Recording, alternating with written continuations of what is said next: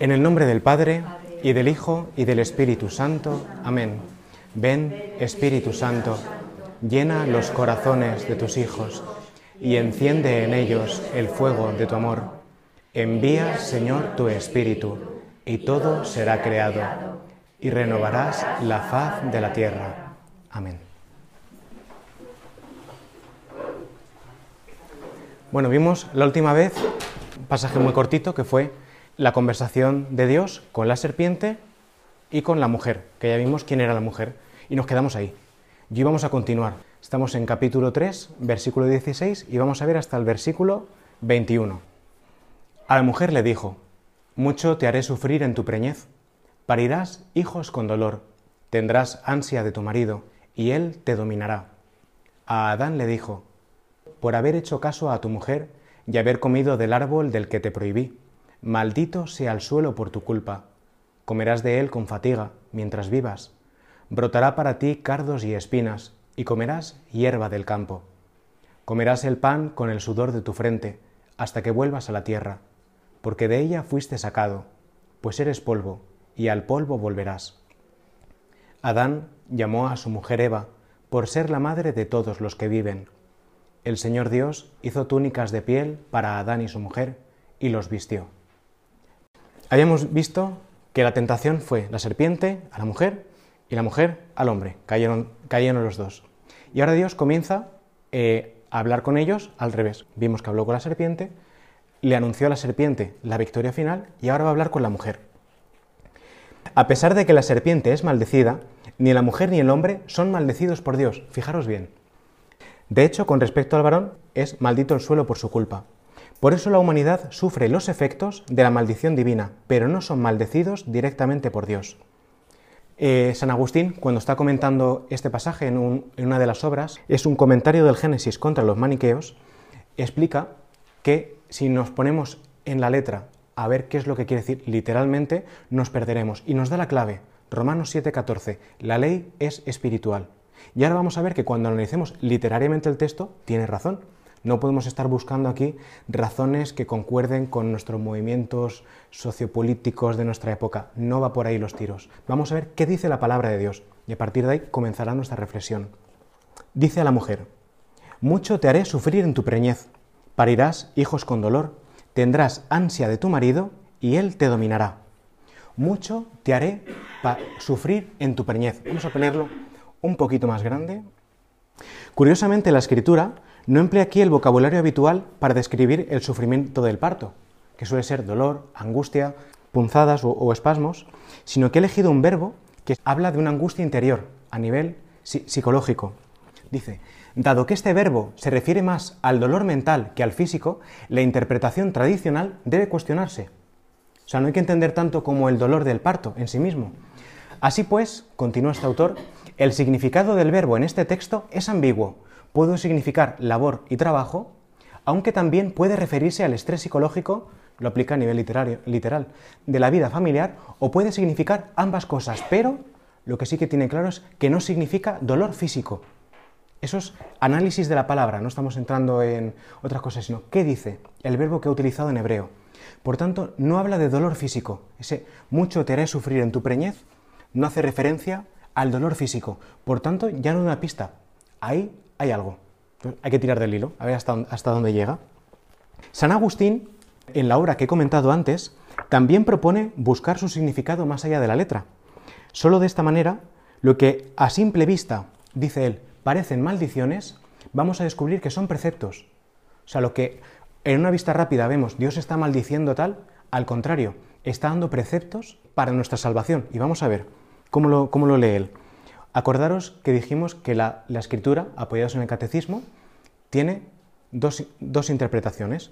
La literal, que es lo que pone el texto, y sobre la literal, literal, sin saltársela, está el sentido espiritual, que es a la que nos abre el Espíritu Santo. Entonces, partiendo de lo literal, se va a lo espiritual.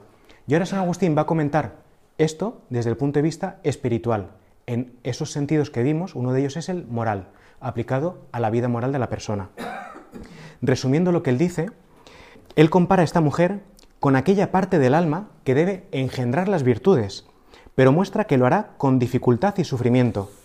una vez engendrada la buena costumbre, podrá ser dominada por la razón, que representaría al marido.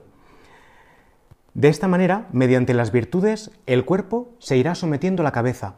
No solo se puede entender en cada individuo, sino también en aquellos encargados de engendrar a los demás en la virtud. Fijaros lo que dice San Pablo. Hijos míos, por quienes vuelvo a sufrir dolores de parto, hasta que Cristo se forme en nosotros.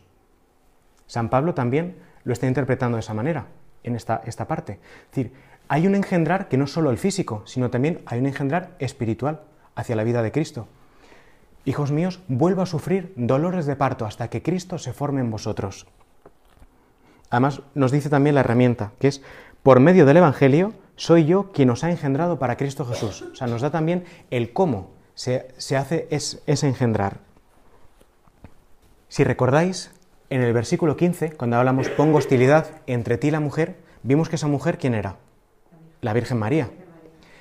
Y ahora os planteo una pregunta. Si a la Virgen María le decimos que es lo que está diciendo se refiere a la mujer, ¿por qué si se está hablando a la mujer esto no se refiere a la Virgen María? ¿O se lo aplicamos también? ¿Se lo aplicamos? Vamos a ver que se puede aplicar efectivamente a la Virgen María. Aparentemente presenta una dificultad grande, vamos a tener en cuenta que nosotros interpretamos la escritura según la escritura, con la tradición y el magisterio, que guardan la misma unidad, ninguna contradice a la otra, sino que conservan la verdad de Dios. Recordad cuál es la profecía que hace Isaías. Es Isaías 7:14.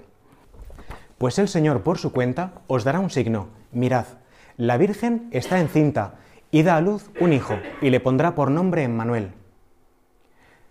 Fijaros cuál es el signo. La Virgen está encinta. O sea, que está encinta siendo virgen. ¿Vale? Pero, ¿qué más dice? Da a luz un hijo. ¿Quién? ¿Quién es el sujeto? La Virgen. Por tanto, el signo no es solo que queda encinta siendo virgen, sino que además da a luz un hijo siendo virgen. Y la Iglesia, ¿qué ha dicho? la perpetua virginidad de la Virgen antes, durante y después del parto. Si nosotros volvemos a nuestro pasaje anterior, volvemos a Génesis 3.16, mucho te haré sufrir en tu preñez, parirás hijos con dolor. Entonces, si está pariendo con dolor, no puede ser la Virgen, o sea, no puede parir con dolor a Jesús, ¿no? Estaría en contradicción. No sé si me seguís. Vale, vale. Bueno, pues aquí hay un misterio. A Isaías 66 nos aclara una cosa. Isaías 66, 7. Sin estar de parto, ha dado a luz. No le habían llegado los dolores y ha tenido un varón. Anda. Entonces, si la Virgen, el signo es que concibe sin, sin concurso de varón y que da a luz sin dolor, es un hecho milagroso. Ahora Santo Tomás, él, explicará cómo, ha sido esto. Dice, de la misma manera que Cristo resucitado entró en el cenáculo de los discípulos sin abrir la puerta, de la misma manera también pudo salir del seno de su madre. Dice, durante su vida mortal, Cristo hizo milagros que hablaban de su divinidad, como caminar sobre las aguas. Eso no es propio, pero ya nos mostraba su ser divino. Sin estar de parto, ha dado a luz. No le habían llegado los dolores y ha tenido un varón. La Iglesia ha visto esta verdad en el relato de Lucas, cuando la Virgen dio a luz a su hijo, y ella misma lo envolvió en pañales recostándolo en un pesebre. Las que sois madres, imagínate que tal cual das a luz te pones a, poner los pañales al niño y acostarlo en el pesebre. Creo que no están ni patrotes, ni para que te hablen. Déjame tres, tres días. No, tanto no, pero... Santo Tomás de Aquino comenta en la Suma Teológica. El dolor de la parturienta se produce por la apertura de las vías por las que sale la criatura. Cristo salió del seno materno cerrado y de este modo no se dio allí ninguna apertura de las vías. Por tal motivo, no existió dolor alguno en aquel parto. Y dice San Jerónimo, no hubo allí partera alguna, ni se hizo presente diligencia o la ayuda alguna de parturientas. Ella fue la madre y la partera. Envolvió al niño en pañales y lo colocó en el pesebre. Efectivamente, a María no se le puede aplicar esta sentencia al nacimiento de su hijo. Que haya nacido con dolor de parto, tendrás un hijo. Es la dificultad que tenemos respecto al Génesis. Ahora, ¿cómo se puede ver si esto es a la Virgen? Pues vamos a ver qué nos dice en el Apocalipsis 12. Un gran signo apareció en el cielo, una mujer vestida de sol, y la luna bajo sus pies, y una corona de doce estrellas sobre su cabeza, y está encinta. Y ahora, y grita con dolores de parto y con el tormento de dar a luz. ¿Vale? Pero Isaías ha dicho que no. Pero San Juan está diciendo que sí. ¿Os acordáis que hablamos el otro día? Este, tu descendencia y su descendencia. ¿Y qué pasaba en la cruz? Que en la cruz se producía un misterio. Había, María pasaba a ser madre de la nueva descendencia. Por tanto, a lo mejor lo que está hablando aquí, la distinción para saltar este problema es, por un lado, el nacimiento de Jesús fue sin dolor, pero el nacimiento espiritual de los, de los hijos de Dios tuvo que ser con dolor en la cruz. Y es lo que nos está hablando. Ahora, con esa clave, podemos ir al Génesis. Otra vez. Mucho te haré sufrir en tu preñez. Parirás hijos con dolor, en plural, además. Tendrás ansia de tu marido y él te dominará. Es más, si volvemos a nuestro texto del Apocalipsis, si continuamos leyendo, luego nos habla del dragón, pero vuelve a hablar del momento de dar a luz. Y fijaros lo que dice. Y dio a luz un hijo varón, un hijo varón, el que ha de pastorear a todas las naciones con vara de hierro, en castellano, el que va a reinar sobre todo. Y fue arrebatado su hijo junto a Dios y junto a su trono.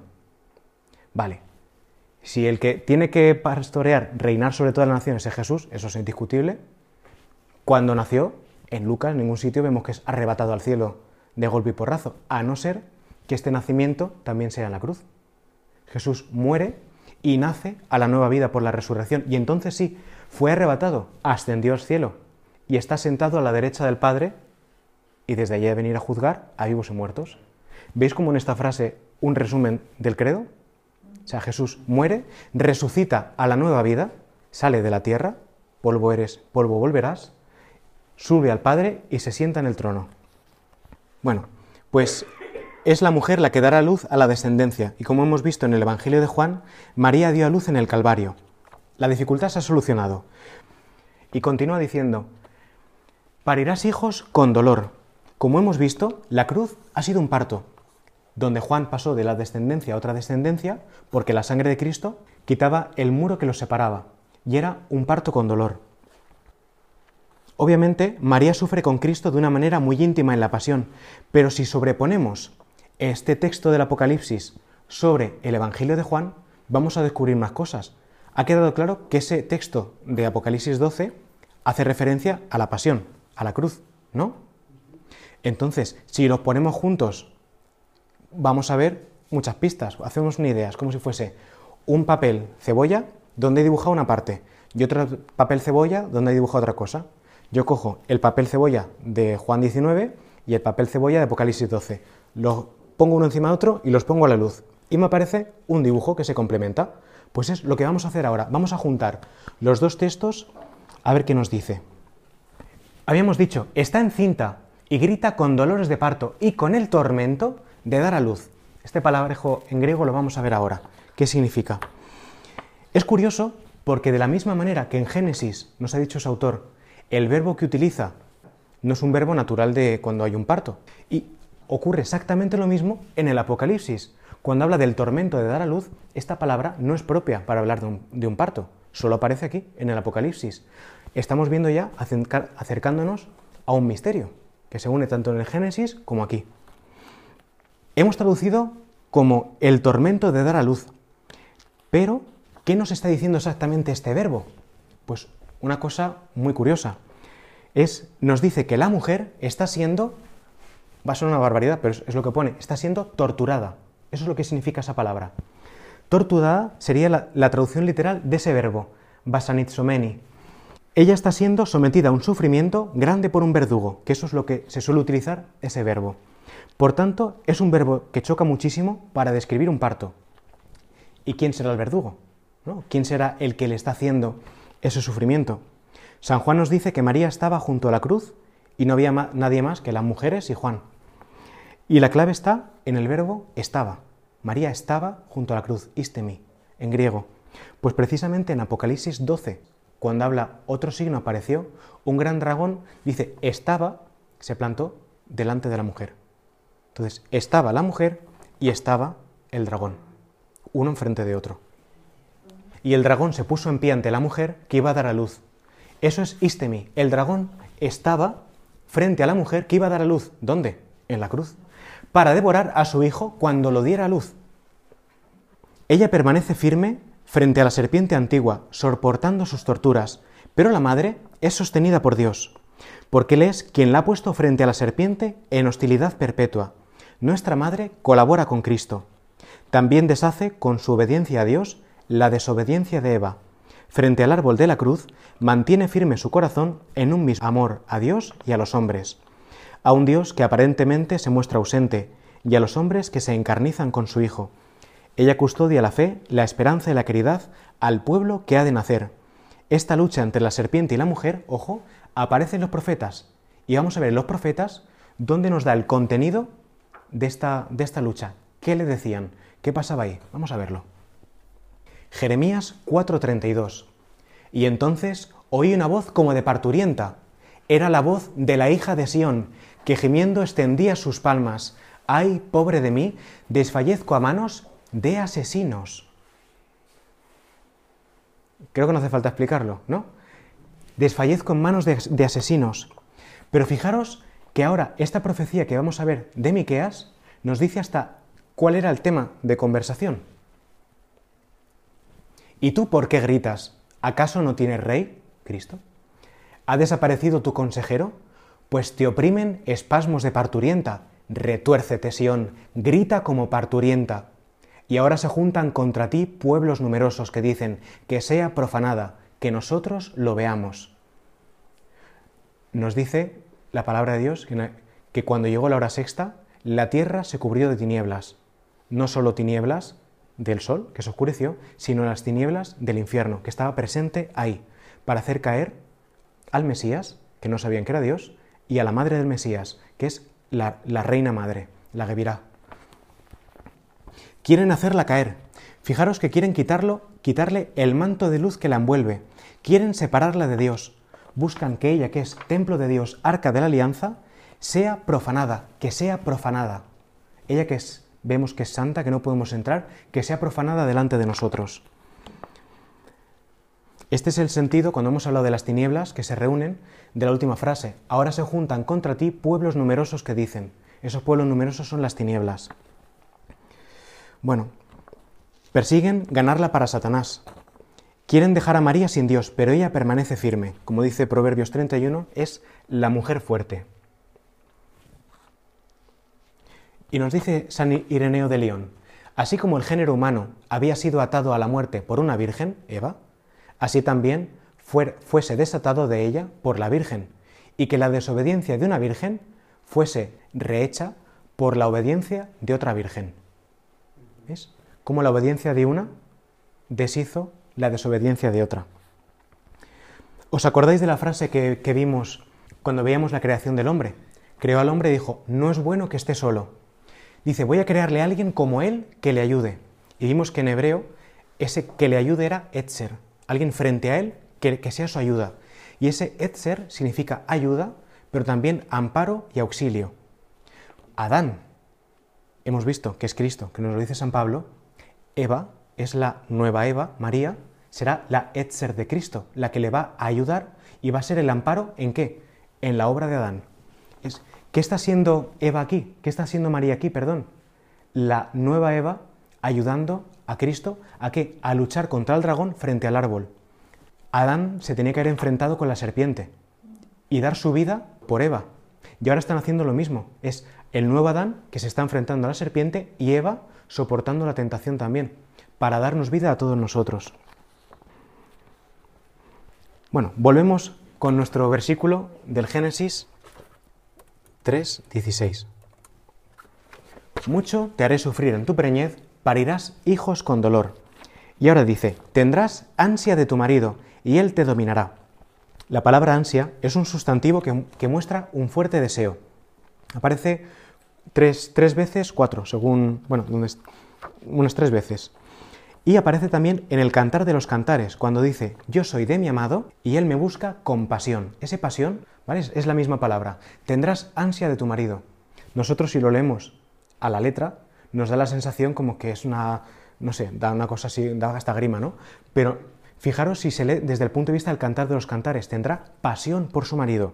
Véndolos de María. ¿Quién es el marido? Dios. Tendrá ansia de su hijo. Es decir, de, de, escuchar y hacer la, hacer la voluntad de su hijo. Igual que Eva desobedeció a Adán, ahora la nueva Eva va a tener ansia de obedecer al nuevo Adán. Si la primera mujer influyó en su marido para cumplir su deseo, ahora la nueva mujer, mujer deberá reconocer a su cabeza, María a su hijo, y la Iglesia a su esposo.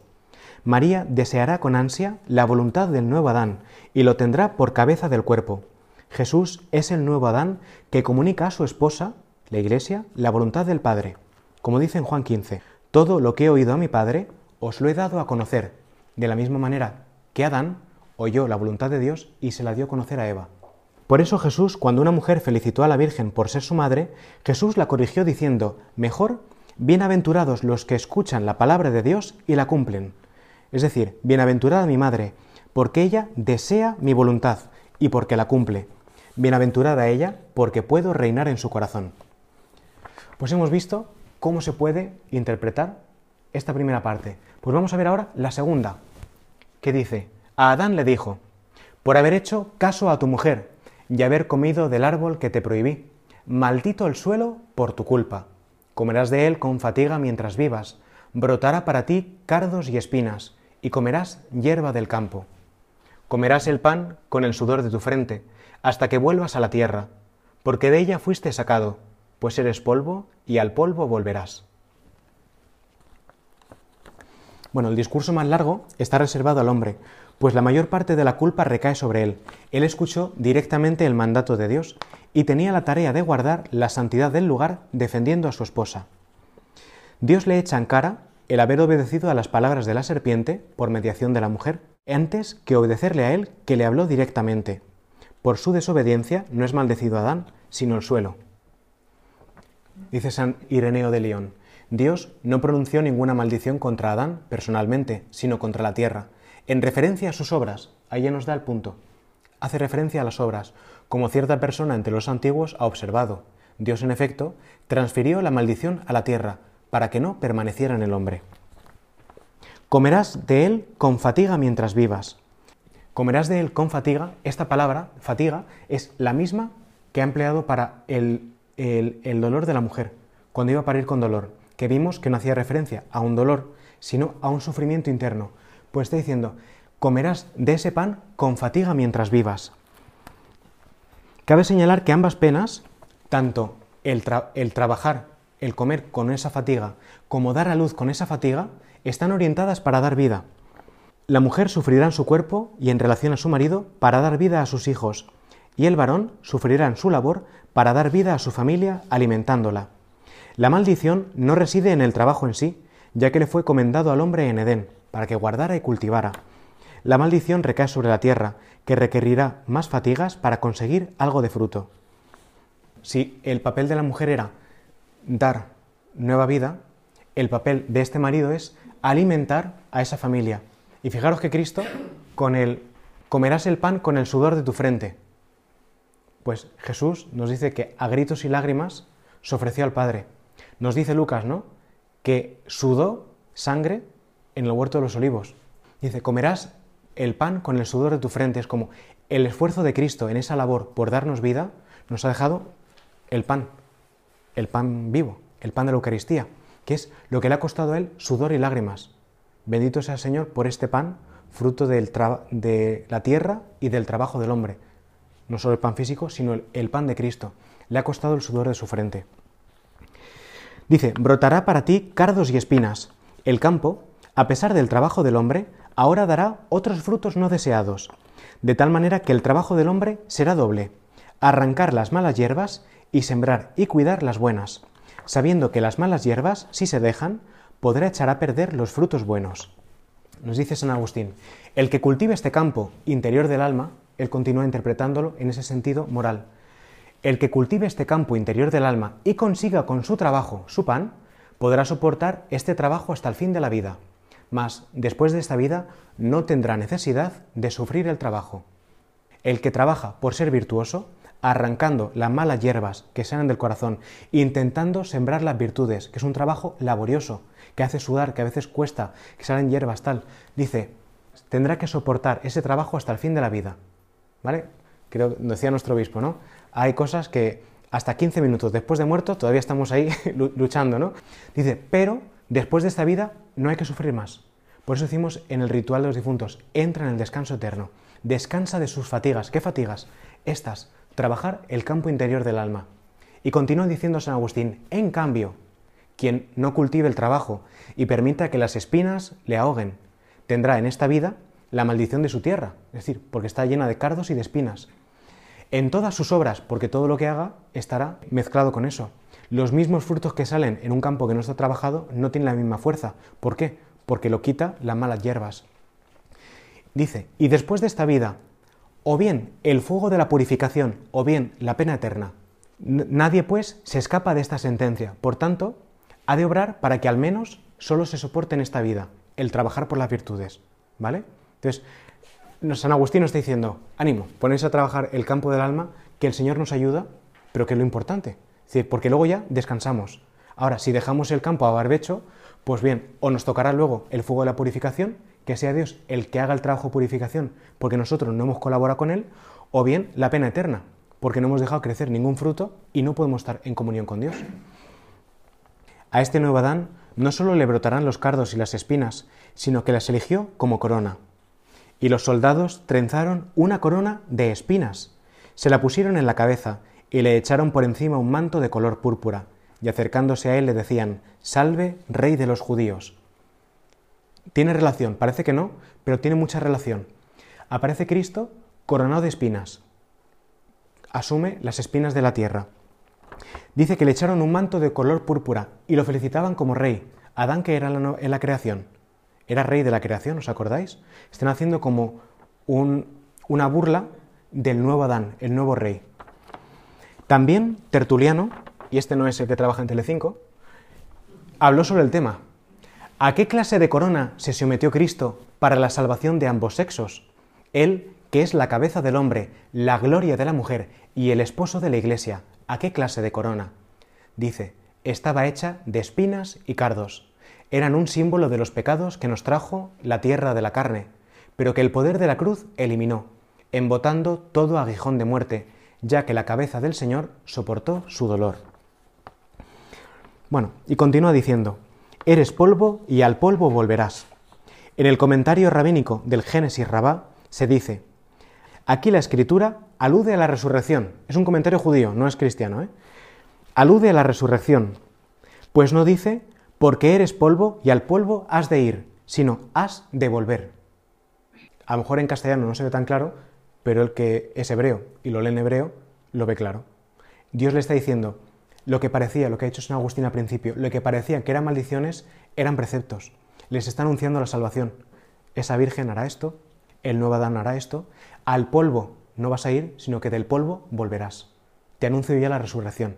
Fijaros, qué cosas, ¿eh? Por eso, el Señor mismo se confiesa hijo del hombre. Cuando habla de eso, eso en hebreo es hijo de Adán, Ben Adán. Entonces, el hijo del hombre es el hijo de Adán. El Señor mismo dice que Él es el nuevo Adán, para recapitular en sí aquel hombre viejo, aquel Adán, del cual Él mismo se hizo criatura mediante la mujer, María, para que así como por un hombre vencido nuestra raza descendió hasta la muerte, así también por un hombre victorioso ascendamos a la vida. Fijar qué paradoja. Adán llamó a su mujer Eva, por ser la madre de todos los que viven. De todos los que viven para morir, ¿no? Pero curiosamente la nueva Eva es la madre de todos los que han muerto con Cristo para vivir la vida de Cristo. Es la inversión del Evangelio con, estas cosas. Y por último, acabamos ya. El Señor Dios hizo túnicas de piel para Adán y, y su mujer y los vistió. Ya tratamos en su momento que eran eh, túnicas de piel o si escuchaban, podían escuchar túnicas de luz. Ya, como eso ya lo hablamos, no voy a nombrarlo ahora. Pero aquí también hay un detalle de la misericordia del Señor. Y es que Dios, en su bondad, cuida hasta los más mínimos detalles. No solo le cambia los ásperos vestidos que se habían hecho con las hojas y les ponen unas túnicas de piel, sino que hay implícito una cosa. ¿Las túnicas de qué son? De piel. ¿Y la piel de dónde se saca? De los animales. Sin decirlo, está diciendo, Dios ha sido el primer sacerdote en hacer un sacrificio por ellos. Ha ofrecido un animal, no sabemos cuál es, y con ese animal los ha vestido. Esto es para, para meditarlo, ¿no? Es el primer caso de un sacrificio por el pecado en la escritura. Primer sacrificio por el pecado. Desde este punto de vista, Dios actúa como sacerdote, algo que Adán tenía que haber hecho consigo mismo. Y aporta también la víctima, un rol que veremos que demostrará el papel central de la liturgia a lo largo del Antiguo Testamento. Esta vestidura será, en cierta manera, un signo de salvación. Con esta cita acabamos. Desbordo de gozo con el Señor y me alegro con mi Dios, porque me ha puesto un traje de salvación. Lo aplicamos a la Virgen, a la Iglesia, pero también puede ser aplicado a Adán y Eva cuando salían del Edén expulsados desbordo de gozo con el Señor porque me ha puesto un traje de salvación. Me está anunciando que alguien se va a entregar por mí.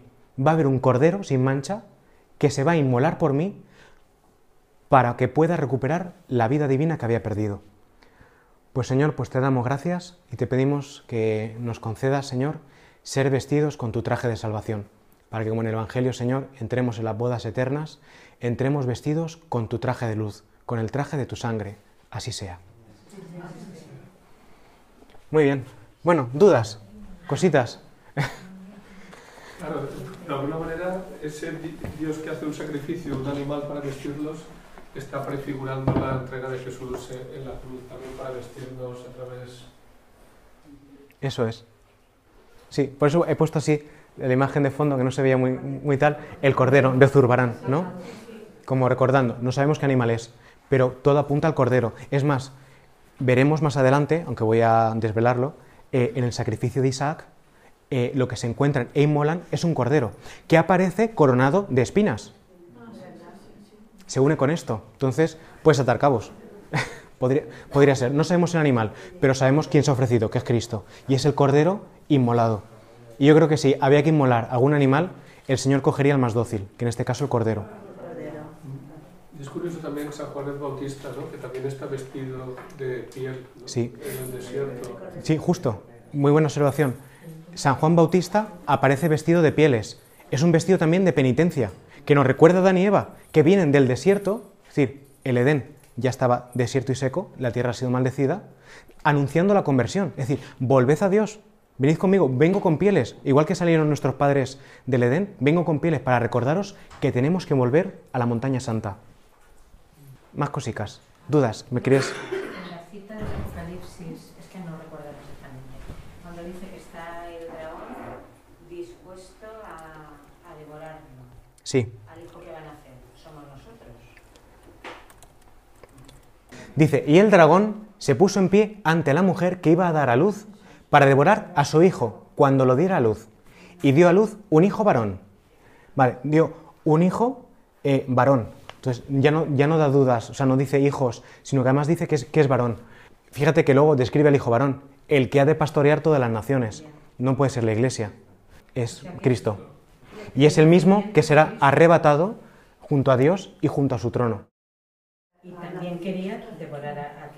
Claro, acordaros lo que vimos la anterior, en el, anterior este. El demonio no sabía que el Mesías era Dios encarnado. Sabía que era el Mesías, pero no sabía que en esa humanidad estaba Dios. Y San Pablo nos lo dice, que eso no es discutible. San Pablo dice, el misterio no lo conocían los principados de este mundo. Entonces, por eso les engañó. Y por eso intentó devorarlo. Viendo que era un hombre, era el Mesías, pero no se iba a imaginar que era el Hijo de Dios. ¿Por qué? Porque no va a saber que era el hijo, pero si era ángel, podía. No, porque Dios está por encima de los ángeles. Entonces, los ángeles no pueden conocer la vida interna de Dios me atrevo a decir que no conocían que eran, quizá que, era la Trinidad, hasta que la Trinidad se revelase. Dame un segundo. Efesios 3, 10. Así, mediante la Iglesia, los principados y potestades celestes conocen ahora la multiforme sabiduría de Dios. En castellano, los ángeles han conocido la Trinidad y están aprendiendo de Dios a través de la Iglesia. ¿Cómo os quedáis? O sea, que ellos también están pendientes de las homilías. a, a- ver qué se cuece. ¿No? Y la iglesia va avanzando en su conocimiento, porque es porque Dios es así. Ha querido darse al pequeño, no al grande. Y ha querido a nosotros ensalzarnos, dándonos a nosotros el alimento de los ángeles. Les dio pan de ángeles. ¿Qué? Su mismo conocimiento, su mismo hijo. Nos alimentamos de Dios y no solo de Dios, sino que Dios se nos da a conocer de tal punto que nosotros les, dam- les enseñamos a los ángeles lo que es Dios por dentro. Claro, eso el demonio no lo, no lo puede, Claro. no lo puede soportar. Sí, sí, no lo puedo soportar y ni puedo conocerlo, porque como el demonio está apartado de Dios, no puede conocer. Él vive en tinieblas y Dios es luz. Entonces él no se puede asomar ni quién era Dios. Por tanto, veía al Mesías, sabía que era el Mesías porque conocía la escritura a su manera, pero no, no se podía imaginar que era Dios, porque vive a oscuras. Él es muy inteligente, pero vive en tinieblas. ¿Ves? Y además dice San Pablo, a mí, el más insignificante de los santos. O sea, es que el Señor lo ha cogido porque era el más pequeño, para dar a conocer la riqueza insondable de Cristo. Es decir, el Señor coge siempre lo pequeño para darle lo más grande. O sea, Pablo ahora lo vemos como así, pero si Pablo dice que es el más insignificante, no es falsa humildad, es que realmente era el más insignificante. Entonces, pero Dios lo hizo grande, porque era humilde. Qué grande es Dios, ¿eh? Y cuando dicen tendrás ansia de tu marido, Sí, eh, referido a María, eh, ¿se refiere ansia de Jesús o, o María tiene ansia de su esposo, que es el Padre? Sí, en este caso eh, hablamos de Jesús, porque fijaros, fijaros en Juan, Juan Bautista. Vosotros sois testigos de que yo dije, yo no soy el Mesías, sino que he sido enviado delante de él. El que tiene la esposa es el esposo. Eso muchas veces lo leemos y no, y no lo saltamos. Pero está diciendo, si está hablando de Cristo, es que la esposa es la iglesia y el esposo es Cristo. Cuando lleguemos al Sinaí, dentro de unos años, muchos años, porque al ritmo que vamos, veremos que lo que ocurre en el Sinaí es una boda, en el que Dios se desposa con su pueblo.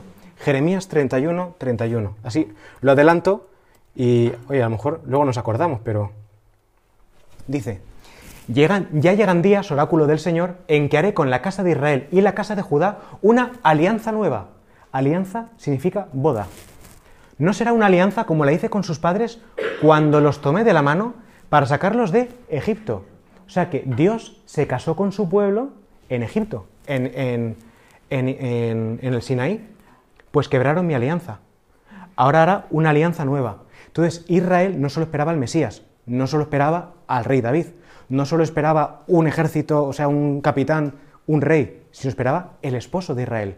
Y esperaba una nueva boda para el pueblo de Israel. Por eso dice, tendrás ansia de tu marido, el que te va a desposar, Cristo. Si os cogéis, cogeros si queréis el profeta Oseas, él habla también de ese desposorio. Dice, te traje, te atraje con lazos de amor. Y es, Dios le está hablando a su esposa, Israel, o la iglesia. ¿Vale? Es, la relación que tenemos con Dios es una relación esponsal. Esto es un gran misterio y yo lo refiero a Cristo y a la iglesia. Podemos pensar, y hay que pensar, si es un gran misterio, es el gran misterio. Porque nuestra vida con Cristo, la relación es de esposos. Con lo cual que cuando yo, por ejemplo, peco, no estoy haciendo un trámite, he faltado al juez, presento cuentas. No, estoy siendo fiel a mi esposo. Y como es mi esposo, voy a pedirle perdón. Y tengo que reparar con amor la falta que le he hecho a mi esposo. Ya no es una cuestión legalista de, ay, peco, eh, que me perdone y ya está, sino es de amor. Lo que se queja el Señor es que dice, quebrantaron mi alianza. Dice, porque hemos sido infieles. Dice el Señor, la nueva alianza no va a ser así. Los purificaré con agua. Les cambiaré y les quitaré, arrancaré el corazón de carne y les daré el corazón de piedra y les daré un corazón de carne. Dice Jeremías, aquel día yo no me llamarán mi Señor, sino me llamarán mi esposo, Baali. En, aunque hemos traducido, me da pena porque no lo han traducido bien. Bueno, aquí por ejemplo sí que aparece en Oseas. Aquel día, oráculo del Señor, en el día de esa boda, me llamarás esposo mío y ya no me llamarás mi amo. Cambia la relación con el Señor. No sois siervos, sino amigos, porque todo lo que me ha dicho mi Padre os lo he dado a conocer. Los ministros, en ese el capítulo 13 al 17 de Juan, está instituyendo a los eh, ministros no como esposos tal, sino vosotros sois los amigos del esposo, por decirlo así, los padrinos de boda. ¿Cuál es la función de los ministros? Vuestra boda con Cristo. Uniros al esposo, dice, San Pablo, os he preparado como una casta virgen para entregaros a Cristo, al esposo. O sea, nuestra vida con Dios tenemos que vivir en esa clave esponsal. Si no la vivimos así, estamos perdiendo el centro. Porque esto es un gran misterio, y Pablo dice, y yo lo refiero a Cristo y a la Iglesia. Pues así es como tenemos que vivir con Cristo. Bueno, ya está. sí. De hecho, último, última anécdota. Eh, cuando Pilato presenta a Jesús, dice, he aquí al hombre. He aquí al hombre, o también he aquí al marido. Bueno, también, bueno, ha ido las razones de escritura, pero la idea es esa, he aquí al hombre, pero también he aquí al marido. Y es más, en el Cantar de los Cantares dice, el día de mi boda me ceñí la corona que mi madre me puso. Es decir, el que se casaba era rey por un día. ¿Y Jesús cómo aparece? Llevando la corona de espinas, que es como iban los esposos, llevan una corona para señalar que eran, por un día eran reyes. Entonces, cuando está diciendo, he aquí al hombre y va coronado, un judío está viendo y dice, este es el esposo que Dios nos ha preparado. Y eso es lo que, lo que ve Juan, lo que ve San Pablo. ¿Vale? En la cruz. No ve un asesinato, sino lo que está viendo es una boda, un desposorio. Como veis, esto es un misterio grandísimo, pero vamos de momento por el Génesis. vamos poco a poco. Pero bueno, lo importante, y, lo importante y con, esto, y con esto cierro, no voy a hablar de este tema. Lo importante es, lo que estamos viendo, eh, esto es el comienzo de vuestra meditación. O sea, si os quedéis con esto, os vais a quedar pobres. Necesitáis meditarlo porque el Espíritu Santo os irá revelando todo lo que hay detrás. Entonces, se puede volver a escuchar los audios, o mejor todavía, cogerte la escritura y empezar a leer. Empezar a leer con lo que ya vas sabiendo. Vuelves a escuchar, vuelves a leer, y poco a poco el Espíritu Santo tira dando más. Os digo, yo me dejo muchas cosas, pero es que yo no tengo todo. Y el Espíritu Santo va a dar cosas que a mí no me ha dado. Yo lo va a dar a vosotros, porque es así, nos va a dar a cada uno nuestro pan necesario. Tenéis material, pero esto es el comienzo. Si no avanzamos, hemos echado la palabra en vano.